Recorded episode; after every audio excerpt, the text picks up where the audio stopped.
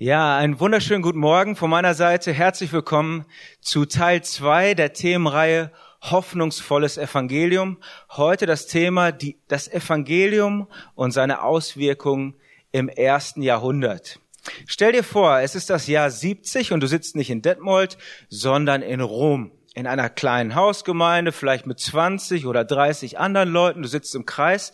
Jemand bringt eine Schrift und es wird und fängt an zu lesen und du hörst, du hörst diesen Satz. Das ist der Anfang des Evangeliums von Jesus Christus, dem Sohn Gottes. Du bist dabei, als das Markus Evangelium zum allerersten Mal vorgelesen wird. Und schon dieser erste Satz, der hat's voll in sich. Markus hat jetzt gesammelt. Markus hat die Geschichte Jesu gesammelt. Das öffentliche Auftreten mit den Wundern und Reden, die Kreuzigung, der Tod, die Auferstehung. Alles zusammen in einer Schrift. Er ist der Erste, der eine zusammenhängende Schrift Jesu erstellt. Und er äh, gibt ihr die Überschrift Evangelium. Er nennt das Evangelium. Du kennst Jesus natürlich schon vorher. Du hast schon viel von ihm gehört. Vielleicht hast du sogar mal echte Augenzeugen gehört, wie sie von Jesus erzählt haben. Vielleicht hattest du das Glück, Petrus zu hören, als er in Rom war. Und du hast vielleicht auch schon etwas von ihm gelesen. Wahrscheinlich gab es so kurze Quellen, so Wundersammlungen, so zeugnisartig wurden dann die Wunder beschrieben oder Reden oder Spruchsammlungen von Jesus. Aber jetzt hast du das erste Mal alles zusammen in einem Paket. Markus hat es alles zusammen aufgeschrieben. Und diese Überschrift Evangelium, die ist typisch Markus. Der Matthäus, der hat das Wort Evangelium auch an ein paar Stellen, aber die Überschrift, die Matthäus wählt, ist anders. Er sagt, das ist die Genesis, der Ursprung Jesu Christi. Markus redet von Evangelium. Und Lukas, Johannes, bei denen äh, kommt das Wort Evangelium eigentlich gar nicht vor, die haben andere Begriffe. Was ist das für ein Wort? Evangelium ist so ein zusammengesetztes Wort, Euangelion, gute Botschaft. Und wir haben letztes in der letzten Woche schon dieses Video gesehen, dass das seinen Ursprung unter anderem in der jüdischen äh, Bibel hatte, in der jüdischen Heiligen Schrift, beim Prophet Jesaja. Das Evangelium ist die gute Nachricht, die einmal kommen wird. Gott ist König geworden. Es hat aber noch einen zweiten Ursprung, dieses Wort, und der ist in der römischen Kultur. Die Römer, die kannten auch Evangelien, Euangelia, und zwar, das sind die guten Nachrichten vom Kaiser. Der Kaiser hat eine Schlacht gewonnen der Kaiser hat Geburtstag, der Kaiser, es gibt einen neuen Kaiser auf, den, auf dem Thron und dann gehen diese guten Botschaften durchs Reich. Wir haben einen Kaiser, alles ist in Ordnung, er ist siegreich, er herrscht, alles ist stabil, alles geht weiter. Wir brauchen keine Angst, keine Unsicherheit haben. Oder sogar die Nachricht, das gab es bei Caesar und auch bei anderen Kaisern, äh, der Kaiser, er ist gestorben und dann wurde er gesehen, wie er in den Himmel aufgefahren ist zu den Göttern. Er wurde vergöttlicht. Also er ist jetzt einer der Götter. Und sein Adoptivsohn, der Augustus, der hat jetzt den Titel Sohn Gottes, weil der Cäsar ja jetzt im Himmel ist. Also ihr merkt schon, diese zwei Worte, Evangelium und Sohn Gottes, die Markus als Überschrift wählt, die haben es direkt in sich. Die haben direkt so richtige Sprengkraft in Rom. Was Markus sagt, äh, nicht der Vespasian, der war zu der Zeit 70, äh, da war der Kaiser, der so ein paar Straßen weiter in seinem Kaiserpalast sitzt, nicht der ist der wahre Sohn Gottes, nicht seine Herrschaft ist sein Evangelium, sondern diese Geschichte, die ich euch jetzt erzähle, von dem Jesus, der gekreuzigt wurde, den Gott auferweckt hat. Das ist das wahre Evangelium. Also Markus macht keine Gefangenen, der macht keine langen Vorreden. Jedes Wort sitzt, er fängt direkt an, er steigt direkt im Vollen ein und er verkündigt dieses Evangelium. Warum hat er es geschrieben zu dieser Zeit? Die 60er Jahre, besonders das Ende der 60er Jahre, war eine wirklich krisenreiche Zeit für die christliche Bewegung. In Jerusalem war der Tempel belagert von äh, Vespasian und seinem Sohn Titus. Der wurde dann im Jahr 70 eingenommen und zerstört, niedergebrannt. Äh, und die Jerusalemer Urgemeinde, das Zentrum der Bewegung, wurde zerstreut. Da, wo bis jetzt die Bewegung so ihre Wurzeln hatte, das gab es nicht mehr. Und viele der Augenzeugen sind hingerichtet worden, die beiden Jakobus, Petrus, Paulus sind alle in dieser Zeit gestorben. Und jetzt wollte Markus dieses, diese Botschaft festhalten. Die Tradition musste gesammelt werden, damit sie nicht verloren geht. Und auch in Rom hatten sie schwere Zeiten. Der Nero, der hat die erste Christenverfolgung eingeläutet. Ne? Das hat gebrannt in Rom und die Christen waren der Sündenbock. Das war, die wurden zum ersten Mal so als eigene Gruppe identifiziert und der Nero sagte, ja, das, die sind, das sind so dubiose Gestalten, die treffen sich da morgens am Wochenanfang und machen komische Sachen, singen, essen, keine Ahnung. Die haben es angezündet und sie wurden festgenommen, sie wurden gekreuzigt, viele wurden gekreuzigt, viele wurden den wilden Tieren vorgeworfen in der Arena oder als lebende Fackeln lebendig verbrannt. Ne? Also das hat die äh, Kirche gerade durchgemacht. Wer ein bisschen einen Eindruck von, äh, von dieser Zeit haben will, da habe ich einen kleinen Filmtipp für euch. Es gibt auf Netflix den Film Paulus, der Apostel Christi. Ist ziemlich gut gemacht und gibt einen ganz guten Einblick in diese Zeit. Paulus, der Apostel Christi, bitte nicht mit Kindern gucken, ist stellenweise ziemlich brutal. Aber der zeigt ganz genau, wie es dieser römischen Gemeinde ging, die sich da im Untergrund versucht hat zu formieren und was sie so angetrieben hat. Und als sie dann das Evangelium gelesen haben, als sie dann diese Botschaft von Markus gelesen haben, wie Jesus verhaftet und verraten wurde und verurteilt von einem Prozess von der Hinrichtung, da kannten sie das aus den eigenen Reihen. Und so ein, so ein Bericht, der liest sich anders, wenn du weißt, boah, vor kurzem wurde ich verraten oder Verwandte oder Freunde von mir wurden verraten. Wenn du vielleicht sogar ein Verräter in deiner Gemeinde, in deiner kleinen Hausgemeinde sitzen hast, der kam zurück, der wollte sich entschuldigen, dem tut das vielleicht leid. Was machst du mit dem? Das war eine wichtige Frage für die Christen im ersten Jahrhundert. Und dann lesen sie von dem Verrat des Judas, von dem Verrat des Petrus, und das, diese Texte lesen sich so ganz anders. Wenn wir jetzt noch einmal ein bisschen zurückrudern, ein, zwei Schritte, und uns fragen, was ist das überhaupt für ein Evangelium, das, das Markus da erzählt. Und wie kommt es, dass durch dieses Evangelium in Rom eine Gemeinde entstanden ist? Das ist eigentlich eine gute Frage zu stellen, weil das ist ja nicht selbstverständlich. Also wenn wir das Markus-Evangelium lesen, dann merken wir, Jesus hat eigentlich hauptsächlich so gut wie nur zu Juden gesprochen. Der hat zu Juden gepredigt. Es gab so einzelne Begegnungen mit nichtjüdischen Leuten, aber ansonsten hat er nur zu Juden gepredigt und hat das Land Israel eigentlich auch nicht verlassen. Wie kommt das, dass wenige Jahrzehnte nach seinem Tod eine Gemeinde in Rom und in allen großen Städten des Reiches entstanden ist. Überall sind kleine Gemeinden. Äh, also wie schöne Aussicht. Wir haben ja unseren 30-Jährigen gefeiert letztes Jahr und wir sind ja schon ganz anständig gewachsen. Ne? Also es wird immer größer, es werden immer mehr aber im Vergleich zur Urgemeinde ist das noch gar kein so richtig krasses Wachstum. Also wenn wir jetzt so gewachsen wären wie die Urgemeinde nach 30 Jahren, dann hätten wir von hier bis Moskau in jeder größeren Stadt kleine schöne Aussichten. So sind die gewachsen, die haben sich überall verteilt und das ist ja irre. Und gibt es Hinweise in diesem Markus Evangelium darauf, dass es so ist oder was sagt Markus da, dazu? Und es gibt Hinweise und einem von denen möchte ich nachgehen. Das ist das Gleichnis vom Senfkorn in Markus 4. Markus 4 ab Vers 30. Da redet Jesus. Und er sprach, womit wollen wir das Reich Gottes vergleichen? Und durch welches Gleichnis wollen wir es abbilden? Es ist wie ein Senfkorn. Wenn das gesät wird aufs Land, so ist es das kleinste unter allen Samenkörnern auf Erden. Und wenn es gesät ist, so geht es auf und wird größer als alle Kräuter und treibt große Zweige, so dass die Vögel unter dem Himmel und unter seinem Schatten wohnen können. Also Senfkörner kennen wir alle aus dem Gurkenglas. Das sind diese kleinen weißen Körnchen da drin. Das sind Senfkörner, das vom weißen Senf. Es gibt auch noch den schwarzen Senf im Orient, der, die Samen sind ungefähr halb so groß. Die sind winzig klein, also kleiner als, als irgend so ein Getreidekorn oder so ein Gurkensamen oder so. Und Jesus sagt, so ist das Reich Gottes. Das fängt winzig klein an, ganz bescheiden, ganz winzig. Und dann pflanzt du es ein und dieser schwarze Senf geht auf und er wächst so staudenartig. Die Stauden werden so anderthalb bis drei Meter groß und die überwuchern dann tatsächlich alles. So, ne? Jedes Getreide, jede Gurke, jeden Kohlkopf, das werden so richtig große Stauden. Und er sagt, so ist das mit dem Reich Gottes.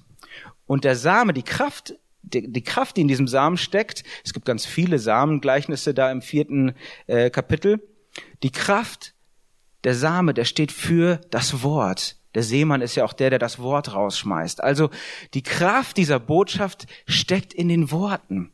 Darin steckt die Kraft zum Wachstum. Und dann wächst das Reich Gottes.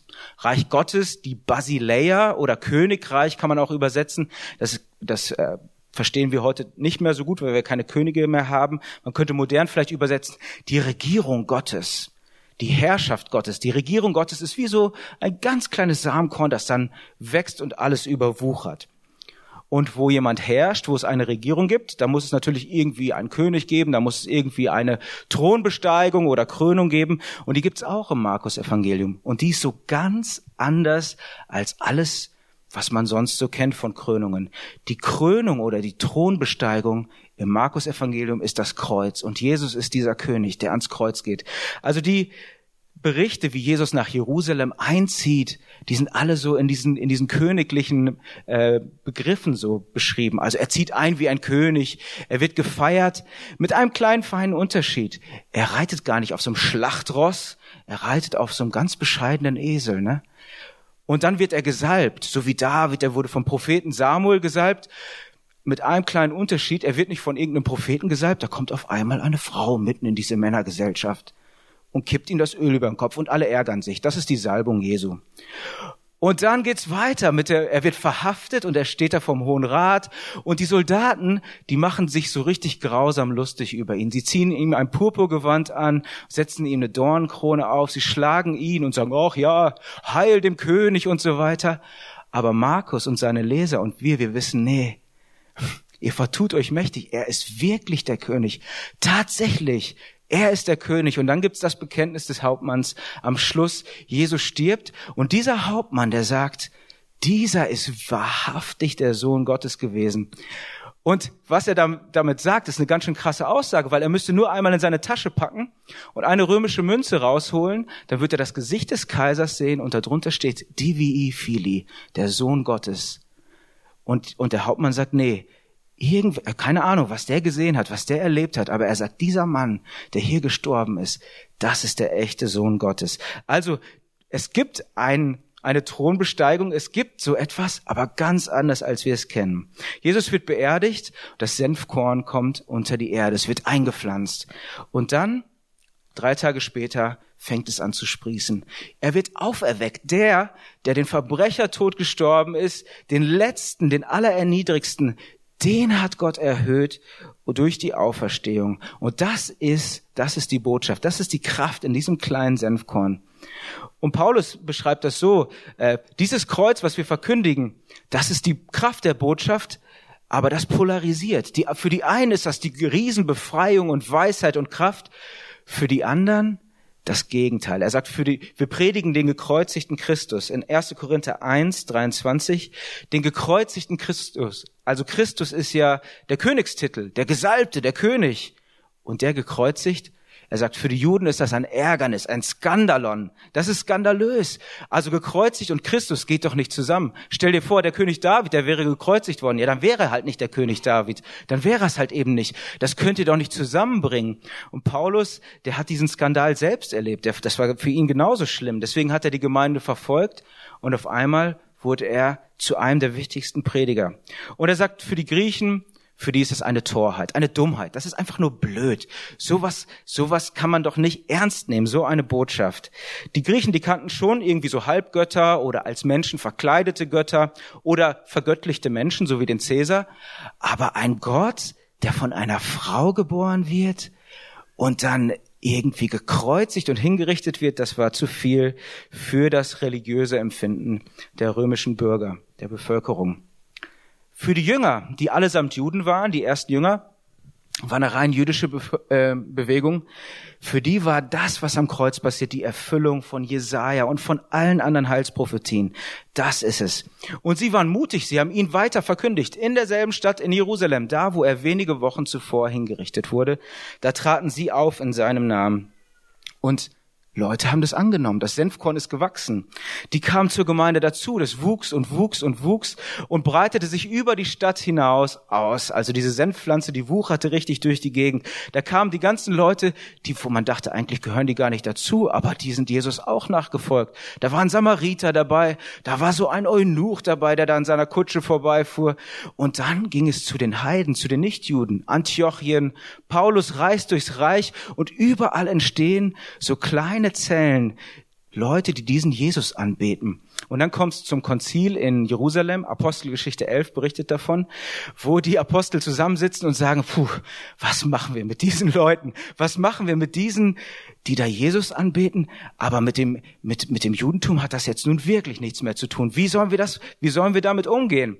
Und die nicht-jüdischen Jesus-Nachfolger, die standen zur Debatte. Du und ich standen eigentlich zur Debatte. Da wurde, wurde, über uns diskutiert. Sollen wir sie mit reinnehmen oder nicht? Und oft hat man so ein negatives Bild, ja, die sind so gesetzlich, die wollten alle nur ihre Gesetze erfüllen. Das stimmt nicht. Sie wussten, wenn wir diese Leute dazu nehmen, wenn wir uns mit diesen Heiden identifizieren, dann werden wir hier zu Hause in Jerusalem verfolgt werden. Und sie haben sich mit uns identifiziert und sie wurden verfolgt. In Apostelgeschichte 12, da stirbt Jakobus, der Bruder des Johannes, der hat diese Entscheidung mit dem Leben bezahlt. Die Entscheidung, dass wir dazugehören dürfen. Also wir saßen da so auf dieser Bank und äh, ich habe einen ganz guten Vergleich gehört. Das ist so ein bisschen so, wie wenn du zum ersten Mal in deiner Schwiegerfamilie zu Besuch bist. Ne? Ich weiß nicht, wer sich von euch daran erinnert.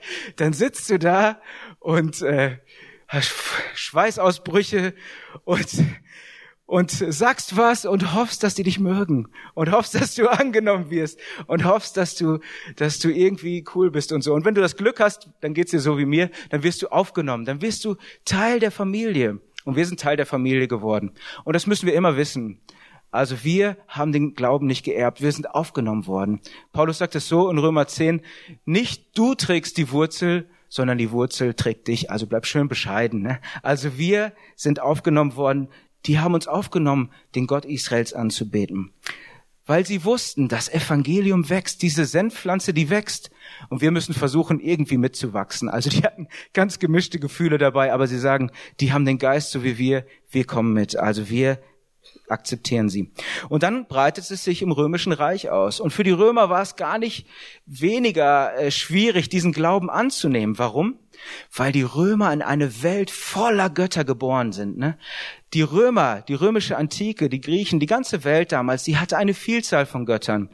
Und die hast du bekommen mit deiner Geburt. Du bist da reingeboren. Du hattest eine bestimmte Landesgottheit, war unterschiedlich in Ägypten oder Griechenland oder wo auch immer. Du hattest Stadtgötter, Du hattest Familiengötter. Es gab so einen Familienschrein, ne? so wie im chinesischen Restaurant, da gibt's immer so einen kleinen Schrein. So gab's das in jedem Haus.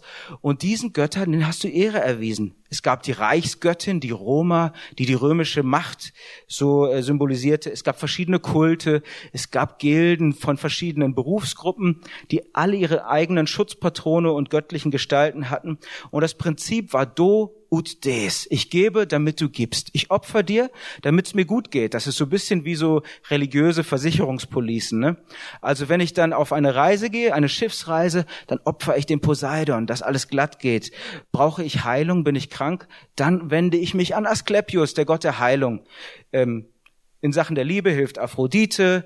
Die Bäcker hatten ihre, ihre eigenen Schutzpatronen für die Bäckergilde. Es gab den Soldatengottheiten. Der Stadtrat hat die Stadtgötter angebetet.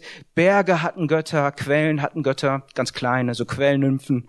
Ähm, bei der Geburt wurden die Götter angerufen und beim Tod das ganze Leben war umfasst von den Göttern. Das war das System, was dem Leben Stabilität gab. Und es gab eine neue Religion, die andere stark wachsende Religion im ersten Jahrhundert. Das war der Kaiserkult. Ich habe schon ein bisschen beim ersten Satz von Markus so andeuten, angedeutet. Diese ganzen äh, Begriffe, mit denen die Christen ihren Gott anbeteten, das waren alles Begriffe, die man für den Kaiser benutzt hat. Christus, Sohn Gottes, Evangelium, Heiland, Augustus war der Heiland der Welt oder Herr, der Kyrios. Das waren alles Begriffe, die wurden für den Kaiser benutzt und äh, man hat ihn damit verehrt. Und die Römer und die Griechen, die hatten kein Problem damit, wenn du jetzt noch einen neuen Gott irgendwie entdeckt hast oder verbreitest oder so, solange du die alten respektierst. Aber das, was die Christen gemacht haben, das war etwas brandneues. Sie haben gesagt, in keinem anderen Namen ist das Heil. Es ist kein Name, in dem wir selig werden können. All diese Götter all diesem ganzen System, das die Welt zusammengehalten hat, dem haben sie den Rücken zugekehrt. Das war keine Religion im antiken Sinne, das war der Ausstieg aus jeder Religion. Und dann beten sie so einen Gekreuzigten an. Das haben die nicht verstanden. Das war ganz komisch. Die Römer haben die Christen oder den christlichen Glauben ein Aberglauben genannt. Und die Christen wurden mit dem Titel Atheisten beschimpft. Ne? Ihr glaubt ja gar nicht mehr an die Götter, ihr Atheisten. Oder wie Paulus es sagt, einfach nur eine Torheit. Das war einfach nur blöd. Dazu kam, dass man nicht so richtig wusste, was machen die Christen. Die treffen sich da Sonntagmorgens am Wochenanfang, die singen da, die essen da irgendwas, die reden irgendwie über Blut und irgendwie und äh, Da waren viele Sklaven dabei, viele aus der unteren Bevölkerungsschicht, nicht nur, waren auch so Mittelständler, aber kaum Oberschicht. Also die Christen, das waren eher so, ja, man wusste nicht genau, was machen wir mit diesem Haufen. Ein antiker äh, Schriftsteller, der fasst das so zusammen, er sagt, aus der untersten Hefe des Volkes versammeln sich da die Ungebildeten und die leichtgläubigen Weiber, die wegen der Beeinflussbarkeit ihres Geschlechts ohne dies auf alles hereinfallen. Selbst bemitleidenswert schauen sie mitleidig auf unsere Priester herab, selbst halbnackt verachten sie Ämter und Würden. Also Christsein, das war für die gebildeten Römer irgendwie was ganz Geschmackloses. Also sowas macht man nicht. Und irgendwie, auch wenn man nicht genau wusste, was die machen, irgendwie wussten die, das kann nicht richtig sein, was die machen. Es gibt einen berühmten Brief von Plinius, einem Statthalter in Bithynien, an den Kaiser Trajan, wo er schreibt, ja, ich habe hier so viele Christen und ich weiß gar nicht, was ich, was ich mit dem machen soll. Die wurden angezeigt. Er sagt, ja, und wenn mir jetzt jemand so als Christ angezeigt wurde, so bin ich bisher äh, vorgegangen. Wenn mir jemand angezeigt wurde als Christ und er es auch nicht geleugnet hat und gesagt hat, ich bin Christ, dann habe ich ihn hingerichtet. Also ganz schön entschiedenes Vorgehen dafür, dass er sich ein bisschen unsicher ist. Und die, die römische Bürger sind und die gesagt haben, diesen Christen, die habe ich dir jetzt mit diesem Brief mitgeschickt, also entscheide du mal. Ähm, das war für ihn was, er wusste nicht genau, was sie machen, aber er wusste, das ist nicht richtig, was sie tun. Und dann sagt er, ich habe mal versucht rauszufinden, was da so vor sich geht, diese Treffen, diese Gesänge, dann geloben sie, keine Verbrechen zu begehen und so. Und äh, ich wollte es mal genau wissen. Dann habe ich mir mal zwei Sklavinnen, sogenannte Diakonissen, vorgeknüpft und versucht unter, unter Folter die Wahrheit herauszufinden. Und dann sagt er, wo ist er? Da ist er.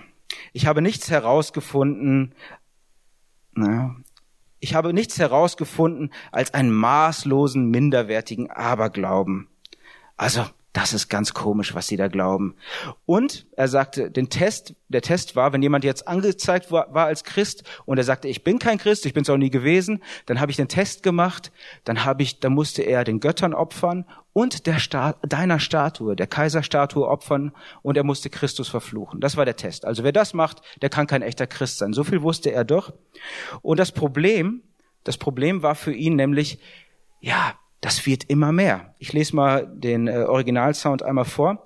Zitat Plinius, mir schien nämlich die Sache einer Konsultation wert, vor allem um der großer Zahl willen derer, die hierbei auf dem Spiel stehen, da sich nicht allein in den Städten, sondern auch über die Dörfer und das flache Land hin die Seuche dieses Aberglaubens ausgebreitet hat.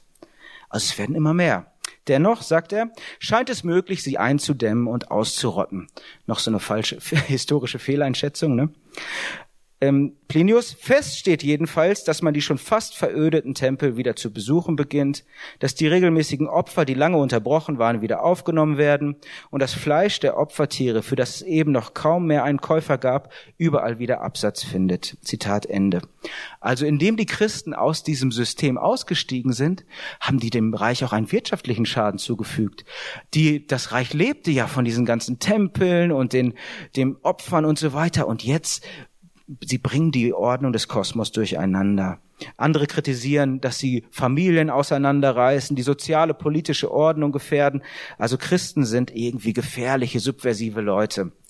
Dabei haben die Christen immer betont, dass sie gar nichts gegen den Staat haben. Im Gegenteil. Es war so ein christlicher Slogan, der sagte, wir lieben und wir ehren den Kaiser, indem wir für ihn beten und nicht indem wir ihn anbeten. Also wir respektieren den Staat, kein Problem. Wir beten für ihn, aber wir werfen uns nicht vor ihm nieder. Wir haben nur einen Herrn, wir haben nur einen Namen und das ist Jesus. Und dann kommt es zu einem ganz interessanten Aspekt, also die Christen steigen aus aus dieser Götteranbetung und es wird das erste Mal in der Antike, also das erste Zeugnis, das wir haben, so etwas wie Religions- und Glaubensfreiheit formuliert. Anfang des dritten Jahrhunderts von Tertullian ein christlicher Schriftsteller, der sagt, es ist ein grundlegendes Menschenrecht, ein Privileg unserer Natur, dass jeder nach seiner eigenen Überzeugung anbeten soll. Sicherlich gehört es nicht zur Religion, sich selbst aufzuzwingen. So ein Gedanke, der war brandneu in der Geschichte. Sowas gab es noch gar nicht. Und das ist irgendwie in diese, das ist eins dieser Senfblätter, die da aufgewachsen sind, man soll sich für seinen eigenen Glauben entscheiden dürfen. Das war ein Merkmal dieser christlichen Bewegung. Ich habe noch ein paar andere Merkmale gesammelt, Ein anderes Merkmal ganz anderer Natur, also Punkt eins war, sie haben sich von den Göttern abgewandt. Punkt zwei, wenn man diese christlichen Gemeinden beobachtet hat, dann ist aufgefallen, dass das richtige Bücherwürmer waren. Das war eine richtige Buchreligion. Sie hatten natürlich die heilige Schrift der Juden mitgenommen, das, die hebräische Bibel, unser altes Testament. Und das war auch sowieso kurios in der Gesellschaft. Es gab eigentlich keine Religion im Römischen Reich, die heilige Schriften hatten. Die Juden waren welche und jetzt kamen die Christen dazu. Aber sie haben auch selber fleißig weitergeschrieben. Die fingen an zu schreiben wie bescheuert. Bücher und Briefe und alles Mögliche. Also der antike Brief war so das erste Medium, was sie für sich entdeckten. Paulus war da ganz gut drin, Briefe zu schreiben. Also ich bin weit weg und ich schreibe einen Brief an die Korinther oder an die Römer oder wen auch immer. So können wir miteinander kommunizieren. So kann ich ihnen das Evangelium nahebringen. Und wenn man jetzt die anderen Religionen aus dem Römischen Reich betrachtet, da findet man Altäre, irgendwelche Tempel und so weiter, Inschriften. Bei den Christen findet man fast nichts dergleichen in den ersten drei Jahrhunderten, aber Hunderte und Tausende von Schriften, von Büchern und Briefen. Und auch die Länge, die, das ist auch ein interessantes äh, Interessanter Fakt. Die, die haben richtig lang geschrieben. Ne? Der antike Brief, aus der Antike sind uns so 14.000 Papyrusbriefe ungefähr überliefert. Man hat mal ausgewertet, die sind im Schnitt so 90 Worte lang, also ganz kurz. Man sagt, was man vorhat und dann ist auch schon fast wieder zu Ende der Brief. Selten wurden mehr als, als 100 oder 200 Worte geschrieben. So berühmte Schriftsteller wie Cicero und Seneca, die kamen schon auf ein paar hundert schon mal oder sogar ein paar Tausende in ihren längsten Briefen. Und jetzt dagegen der Römerbrief des Paulus. Im Griechischen hat er über 7000 Worte. Also länger als alles, was Seneca oder, oder Cicero je geschrieben haben. Über 7000 Worte. Und ein Exeget schreibt, als der Brief angekommen ist in Rom, haben sich die Römer wahrscheinlich über seine Länge mehr gewundert als über seinen Inhalt. Ne? Also die Christen, das war eine Buchreligion. Die haben geschrieben und kopiert und gesammelt, Paulus-Sammlungen und so weiter und verteilt, weil die Kraft ihrer Botschaft oder die Kraft ihrer Bewegung, so rum, die lag in der Botschaft, in den Worten des Evangeliums. Da ist die Kraft und deswegen haben sie das alles aufgeschrieben. Ein anderes Merkmal der Christen, nochmal anderer Natur, ist, sie haben auf einmal angefangen, anders zu leben. Also wenn du Zeus ein Opfer gebracht hast, dann kam es darauf an, wie du das gemacht hast, welchen Priester, welchen Tempel, so die technischen, rituellen Sachen, die waren wichtig, dann hast du das Opfer gebracht, aber wie du in der Woche danach lebst, war eigentlich nicht, äh, eigentlich zweitrangig, war nicht so wichtig. Ne? Bei den Christen war das anders. Sie haben es natürlich von den Juden übernommen und sie haben sich gesagt, der Gott, der diesen gekreuzigten auferweckt hat, dem ist jeder Aspekt unseres Lebens wichtig. Und deswegen hat sich das Christsein auch in der praktischen Lebensführung irgendwie erkenntlich gemacht. Also die haben anders gelebt als andere. Ich habe so ein paar markante Eckpunkte äh, zusammengesammelt. Wie haben die sich unterschieden von ihren Nachbarn? Ein großer Unterschied war, der, auf, der auffiel in der Antike, die Christen haben nicht abgetrieben und ihre Kinder nicht ausgesetzt. Also die meisten wissen gar nicht, dass Abtreibung ein uraltes Phänomen ist. In der Antike gab es das schon. Ähm, die Mama vom Sokrates zum Beispiel, die war Hebamme und die konnte natürlich auch abtreiben. Ne? Das war damals in der Antike auch verbreitet.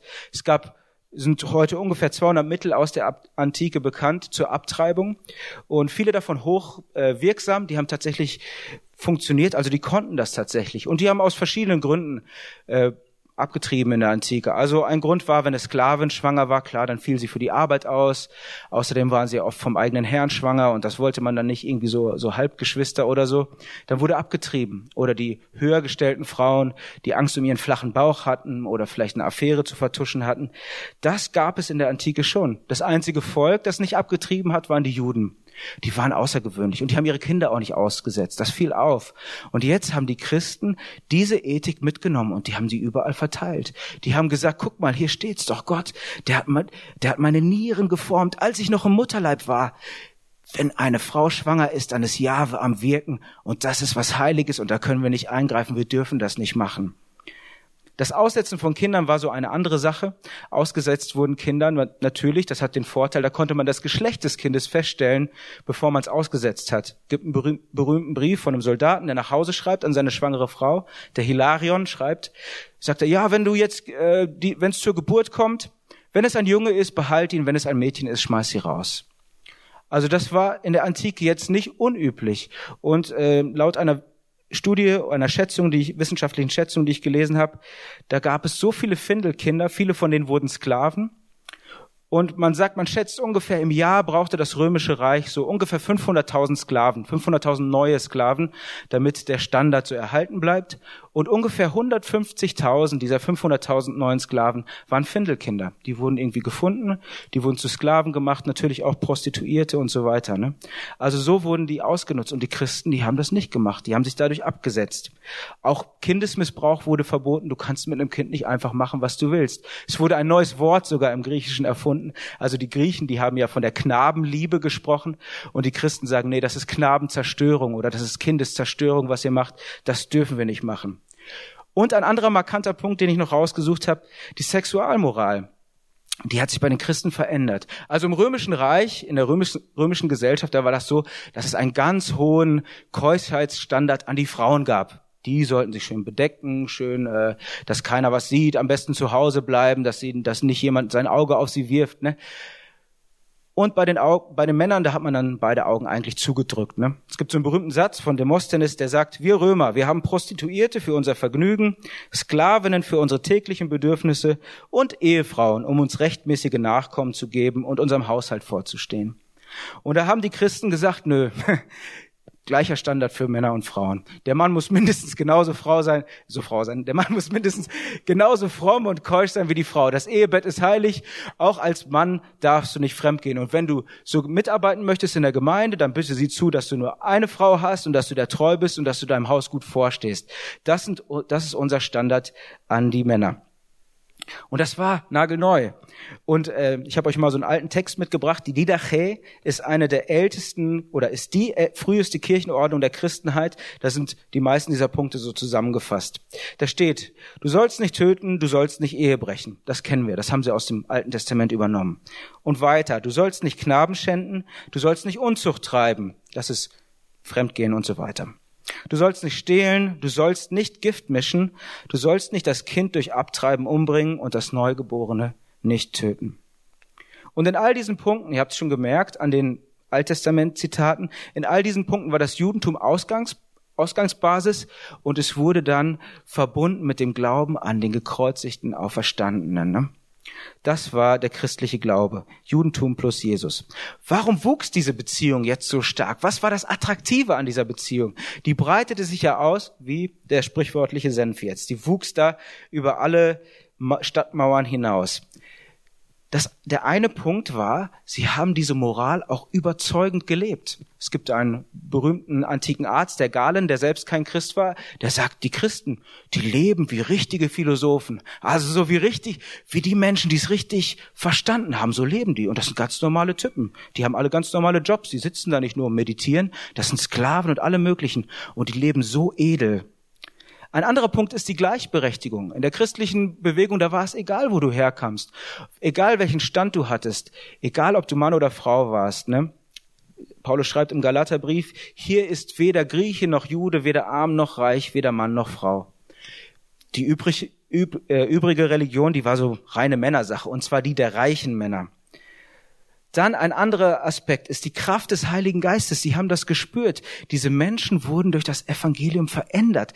Gott kam denen ganz nah. Da passierte etwas. Und es war ein ganz neuer Gott, ein ganz neues Gottesbild. Die Götter der Antike, die konnten schon mal großzügig sein. Das gab's schon. Oder barmherzig oder so. Aber ein Gott der Liebe, der sich selbst gibt, der sich opfert, der zu den Menschen kommt, der zu den Ärmsten geht, der sagt, lass die Kinder zu mir kommen, der Jüngerinnen hat, Frauen als Jünger, sowas gab es nie in der Antike. Das ist brandneu. Und, und dieser Gott, der hat den Gekreuzigten auferweckt. Den letzten von allen hat er auferweckt. Und deswegen gibt es Hoffnung für jeden von uns über den Tod hinaus. Und daran kann die Verfolgung auch nichts hindern. Ne? Also je mehr die verfolgt wurden, desto mehr sind sie eigentlich gewachsen. Tertullian wieder, der christliche Schriftsteller, er sagt, kreuzigt, foltert, verdammt und zermalmt uns. Trotzdem nutzt euch keine noch so große Grausamkeit. Sie erhöht nur die Anziehungskraft unserer Gemeinden. Wir nehmen an Zahl zu, so oft wir von euch niedergemäht werden. Ein Samen ist das Blut der Christen. All das steckt im Kreuz. Diese hingegebene, selbstlose Liebe, diese Hoffnung für alle Geächteten, dieser Glaube an den Gott, der den Tod überwindet. All das ist darin. Und ihr merkt, es ist die Botschaft, die das Christentum attraktiv macht. Das Christentum ist nicht attraktiv durch eine tolle Show, durch buntes Licht und eine super Band, obwohl das natürlich super ist. Aber das ist nicht der Kern der Sache. Das Christentum ist auch nicht attraktiv durch tolle Architektur und riesigen Gebäuden oder, oder irgendwelche Sachen. Das Christentum ist attraktiv durch seine Botschaft. Die Botschaft, wenn die langweilig wäre oder irrelevant oder komisch oder krankmachend, dann wäre das Christentum auch nicht attraktiv. Aber weil die Botschaft eine echte, gute, frohe Botschaft ist, eine spannende Botschaft ist, Entschuldigung, eine spannende Botschaft ist, deswegen wächst das Christentum wie der Senf und wuchert alles über alles hinüber. Wie ist das dann weitergegangen? Am Schluss noch ein kurzer Ausblick in die Kirchengeschichte und in unsere Gegenwart. Im vierten Jahrhundert wurde die christliche Kirche dann zur Staats- oder Reichsreligion. Und das ist nicht immer, das hat nicht immer nur gute Folgen für das, für die christliche Botschaft gehabt. Ne? Also wenn ihr Kirchengeschichte mal lest, das ist so ein bisschen wie wenn man die eigene Familiengeschichte liest. Da gibt's auch ganz viele tolle Leute, Helden und Heilige. Da gibt's aber auch alle möglichen Schurken und Verbrecher und ganz komische Typen. Und so ist es in der Kirchengeschichte auch. Also die Kaiser im vierten Jahrhundert, die haben gemerkt, wir kommen nicht mehr ums Christentum drumherum. Das Verfolgen hilft alles nichts. Wir müssen uns arrangieren. Ne? Oder mit anderen Worten, ist alles voll Senf. Was kann man eigentlich mit Senf kochen? Ne? Ich muss irgendwie jetzt gucken, dass ich das mir zu Nutzen machen kann. Und das kam, ja, wie gesagt, manchmal zu guten Sachen, manche, das Christentum wurde gefördert, aber es kam auch zu ganz, ganz fiesen Fehlentwicklungen. Nur so ein paar Sachen zu nennen, die in der Kirchengeschichte vorkamen. Es kam zu Antisemitismus. Das Volk, das uns den Glauben geschenkt hat, das wurde von der Kirche verfolgt, auf übelste Art und Weise bis ins 20. Jahrhundert hinein. Ganz, ganz böse. Es gab Zwangsbekehrungen, Machtmissbrauch, Kreuzzüge, all das, was eigentlich das Gegenteil vom Evangelium ist. Also die Christen, die standen ja für die Religionsfreiheit und jetzt haben sie Andersgläubige verfolgt. Also es war, es kam zu so Entwicklungen in der Kirche, die kann man nur mit Anti-Evangelium bezeichnen. Und trotz allem, trotz all dieser schlechten Entwicklungen, wirkte die gute Botschaft weiter. In jedem Jahrhundert. Nicht immer so äh, bei den Kirchenfürsten und bei den Adligen und so weiter, manchmal bei ganz einfachen Leuten. In Klöstern, irgendwo in der Wüste, in, ein, in der Einöde, in Gemeinschaften, bei einzelnen Lehrern und Lehrerinnen der Christenheit, manchmal öffentlich und manchmal ganz verborgen. In allen Jahrhunderten, wenn du die Kirchengeschichte liest, in allen Jahrhunderten sprießt immer so etwas, solche Hoffnungszeichen hervor und solche ganz positiven Evangeliumspflänzchen, äh, so kleine Senfkörner wachsen überall. Und für uns Protestanten natürlich die Reformation, das ist für uns natürlich äh, so ein markanter Punkt, der, der für uns von uns betont wird, da werden die Götzen des Mittelalters gestürzt. Der Ablasshandel, das Business mit dem, mit dem Heil der Menschen, mit dem schlechten Gewissen der Menschen. Die Kirchenleute, die sich verehrt haben, verehren ließen wie halbe Götter, die wurden gestürzt von diesem kleinen Mönchlein aus Wittenberg. Es kam ganz interessant wieder zum Buchdruck, ne? oder nicht wieder, es kam zum ersten Mal zum Buchdruck. Das war wieder ein Zeichen der Reformation, das geschrieben wurde, wie verrückt. Es wurden Flugblätter und Traktate gedruckt. Es gab die Bibel in der eigenen Sprache. Und das ist der Schlüssel für alles, weil die Kraft liegt ja gerade in der Botschaft. Und die verstehe ich nur, wenn es mir jemand so erklärt, wie ich es auch auf meiner eigenen Sprache. Die verstehe ich nicht, wenn sie in Lateinisch darunter gerattert wird und es wuchs überall. Es kam zum Wachstum überall. Es gab, gibt den sogenannten linken Flügel der Reformation, da gehören so die Täufer und so dazu, das wo viele von uns ihre Wurzeln haben. Die haben das, da, da ging die Pflanze auch auf und die haben gesagt, ne, wir sehen das Evangelium so, wir taufen die Kinder nicht. Sogar unseren eigenen Kindern geben wir die Freiheit der Entscheidung. Religions- und Glaubensfreiheit im eigenen Haus. Das ist auch brandneu. Und der Menno Simon, der macht noch den doppelten Ausstieg und der sagte dann, von dem die Mennoniten abstammen, vielleicht wisst ihr, dass ich auch Mennonit bin, mit ganz viel Stolz. Kann ich auch nichts für, aber bin trotzdem dankbar dafür. Der Menno Simon sagt, und das machen wir pazifistisch. Wir werden uns nicht weigern. Wir werden Gutes tun, denn wir sind aufs Kreuz getauft und nicht aufs Schwert. Und das war der, der, der, wieder der Ausstieg aus dem ganzen System, wie im ersten Jahrhundert eigentlich ähnlich. Und so ist das Evangelium gewachsen und bis zu uns gekommen. Wie sieht das heute aus? Was, welche Gestalt hat das Evangelium heute? Von den vielen Religionen des Römischen Reiches existieren heute eigentlich nur noch zwei. Und das ist das Christentum und das Judentum.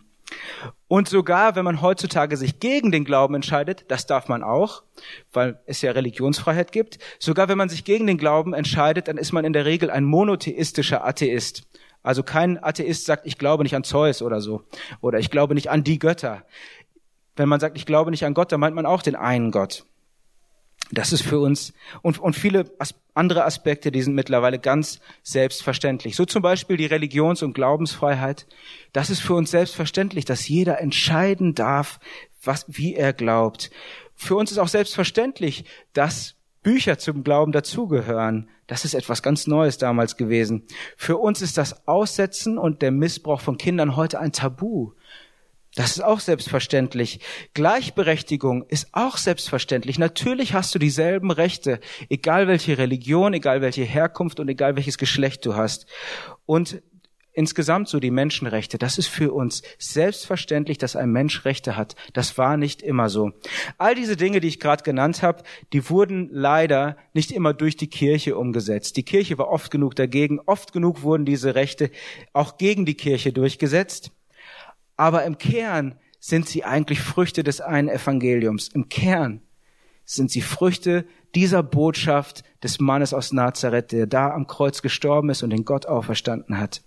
Und jetzt gibt es wieder Erweckungen in ganz vielen Teilen auf der Welt. Ne? Also in China, das Evangelium wird verfolgt und verfolgt und wächst und wächst im gleichen Maß. In Asien, Afrika, Südamerika, überall gibt es diese Bewegungen. Wir haben einen neuen Technologie, Sprung, eine neue Art, Nachrichten noch schneller zu verbreiten, die Digitalisierung. Heutzutage kann ein chinesischer Christ mit einem Klick auf seinem Smartphone das Markus-Evangelium aufrufen und lesen, in seiner Sprache, überall auf der ganzen Welt.